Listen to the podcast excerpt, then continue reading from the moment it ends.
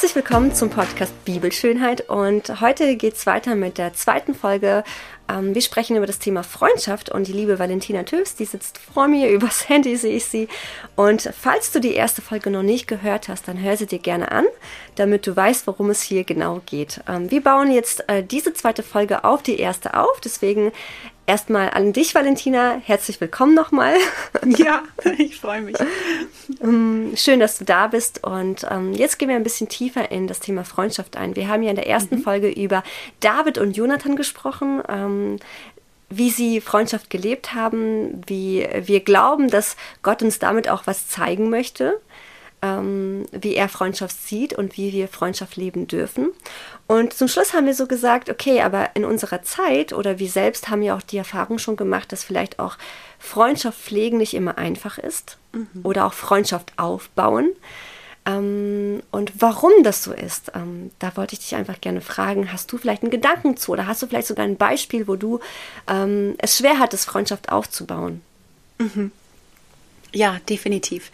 Also ich muss sagen, ich erinnere mich so an die Vergangenheit zurück und habe eigentlich drei Beispiele im Kopf, aber ich würde auf jeden Fall von der ganz frühen Kindheit einmal berichten. Ich, wir wohnten damals in so einem Wohnkomplex, wo mehrere Wohnungen waren und da waren wir als Freundinnen zusammen und dann ist ein Mädchen dazugezogen und die hat mir gefühlt alle meine Freunde weggenommen.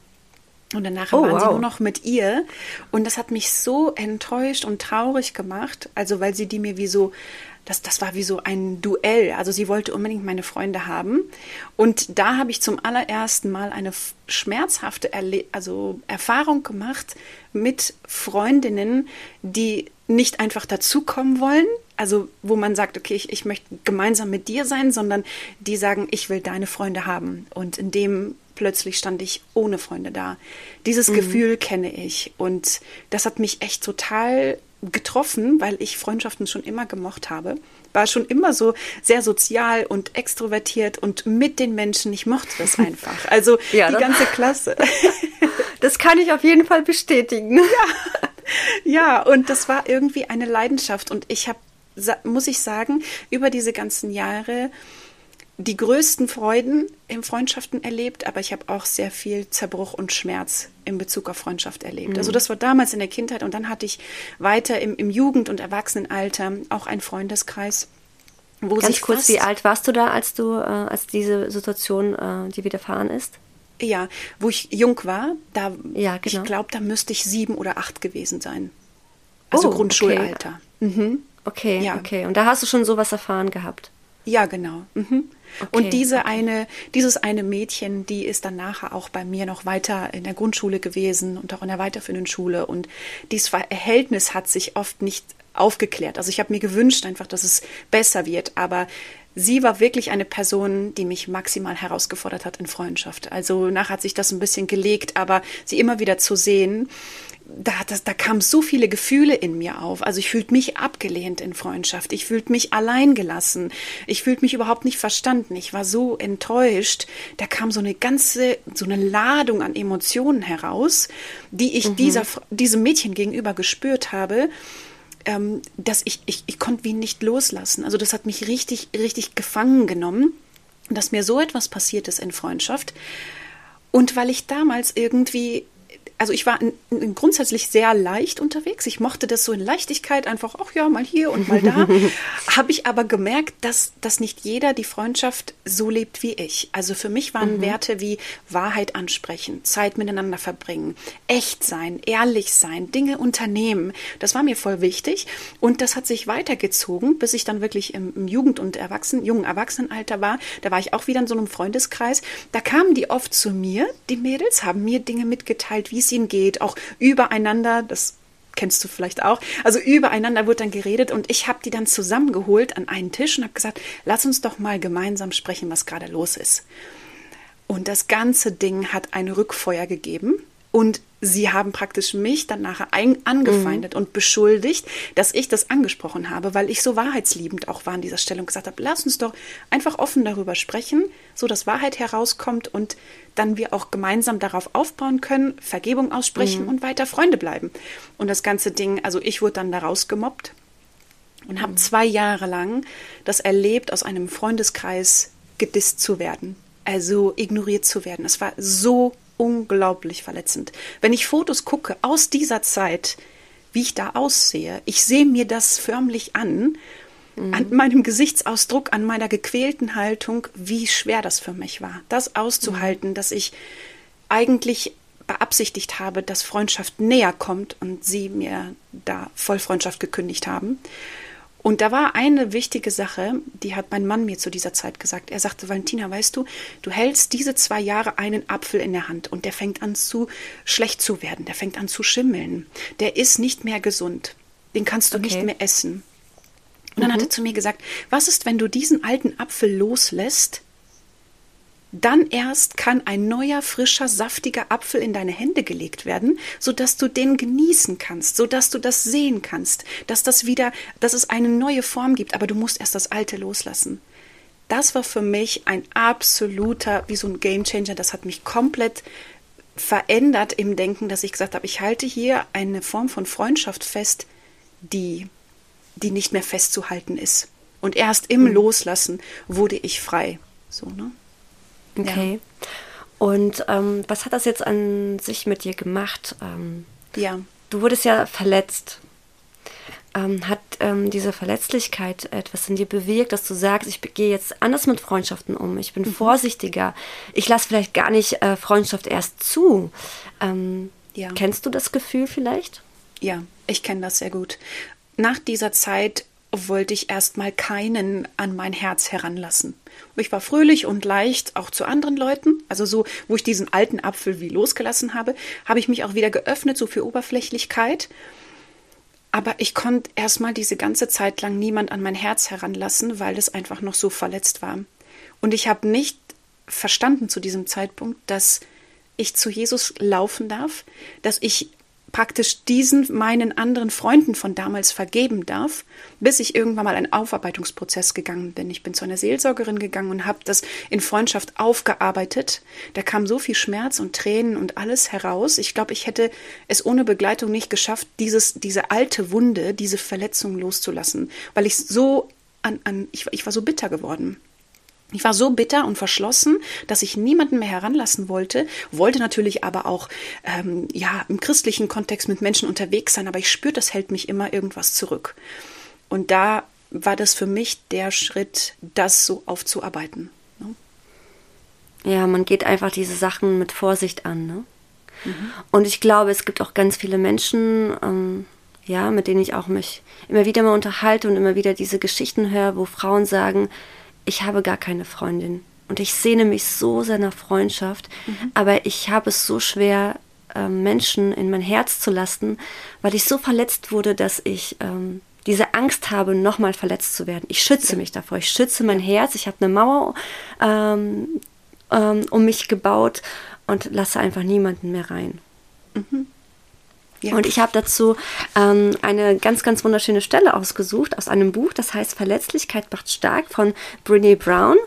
Und sie sagt, ähm, dass wir denken, Verletzlichkeit ist Schwäche. Und dadurch, dass wir denken, okay, jetzt wurde ich verletzt in einer Freundschaft, das ist, und ich, diese Verletzlichkeit macht mich schwach, und deswegen versuche ich sie auszumerzen. Ich versuche sie zu unterbinden, zu unterdrücken, wie so ein Ballon, den ich unter Wasser halte und da gehört er jetzt hin. Aber der will ja immer wieder hoch. Mhm. Und ich glaube, wir sind Menschen, Geschöpfe ähm, und das sagt ja auch schon die Bibel. Gott hat uns so geschaffen, dass wir ähm, ein Wesen sind, das für Gemeinschaft geschaffen ist. Mhm. Und das geht, es geht dabei nicht nur um eine Ehe, es geht auch dabei um Freundschaft. Das ist äh, wichtig für uns ist, gesunde, gute Freundschaften ja. zu pflegen, zu haben, uns auf den Weg zu machen und zu sagen, ich wurde vielleicht verletzt, aber ich gehe trotzdem diesen Schritt und wage es nochmal neu, denn ich glaube, dass wenn wir das zulassen, diese Verletzlichkeit, dass es uns schwach, äh, nicht schwach mhm. macht, sondern stark ja. und dass wir erst dann auch Liebe leben dürfen. Und ich lese jetzt mal ganz kurz etwas vor aus äh, dem Buch. Verletzlichkeit ähm, ist der Kern aller Emotionen und Gefühle. Zu fühlen heißt verletzlich zu sein. Zu glauben, Verletzlichkeit sei Schwäche heißt, Gefühle für etwas Schlechtes zu halten. Und sie sagt, Verletzlichkeit ist die Geburtsstätte von Liebe, oh. Zugehörigkeit, Freude, Mut, Empathie und Kreativität. Mhm. Sie ist die Quelle der Hoffnung, des Mitgefühls, des Verantwortungsbewusstseins und der Authentizität. Wow. Finde ich richtig schön, wow. oder? Mhm. Als ich so das Buch gelesen habe, habe ich auch ähm, etwas auch weiter über Freundschaft äh, nachgedacht, auch so mir vorgestellt, dass wir Menschen, wenn wir verletzt werden, dass wir versuchen uns zu schützen, wir mhm. blockieren, ähm, wir lassen nichts mehr an uns heran und dadurch kann auch Gott nicht mehr an uns ja. herankommen. Mhm. Sei es Freundschaft, sei es aber auch Gott selbst.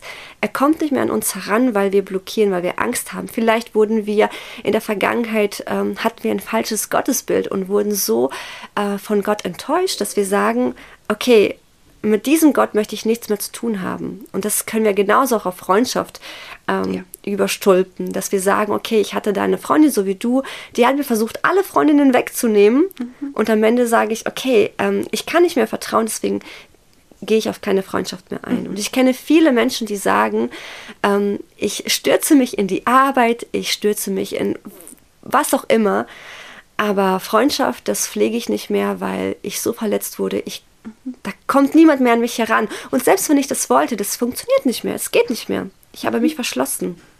Ja. Und, ich, und ich denke auch genau, dass uns vielleicht jemand hier zuhört, dem es genauso geht. Und was würdest du sagen, Valentina, was können wir machen, um da wirklich diese Mauer zum Stürzen zu bringen? Mhm. Also ich, ich würde sagen, als allererstes braucht es einmal eine Begegnung mit Jesus, gerade an diesem Punkt. Da, wo du das jetzt gerade hörst, man denkt, okay, jetzt müsste ich vielleicht mal auf Leute zugehen, jetzt müsste ich mal dies aufräumen in meinem Leben, jenes aufräumen. Ich glaube, in der Begegnung mit Jesus wird er uns offenbaren, wo wir vielleicht steinerne Bereiche in unserem Herzen haben, wo wir bitter geworden sind, wo wir ängstlich sind, verzweifelt sind, aufgegeben haben, gerade in Bezug auf Freundschaft, glaube ich, als erstes heißt es, lauf zu Jesus. Er ist auch derjenige, der uns wieder füllen kann mit Freundschaft. Ich glaube, das braucht eine bewusste Zeit mit ihm. Und dann aber auch hingehen und dieses Alte oder dieses Verhärtete anfangen aufzuarbeiten. Also ich muss, ich kann davon berichten, dass es heilsam und gesund ist, dabei nicht stehen zu bleiben, diese Verletzlichkeit erlebt zu haben, sondern Verletzlichkeit ist wie eine Weggabelung.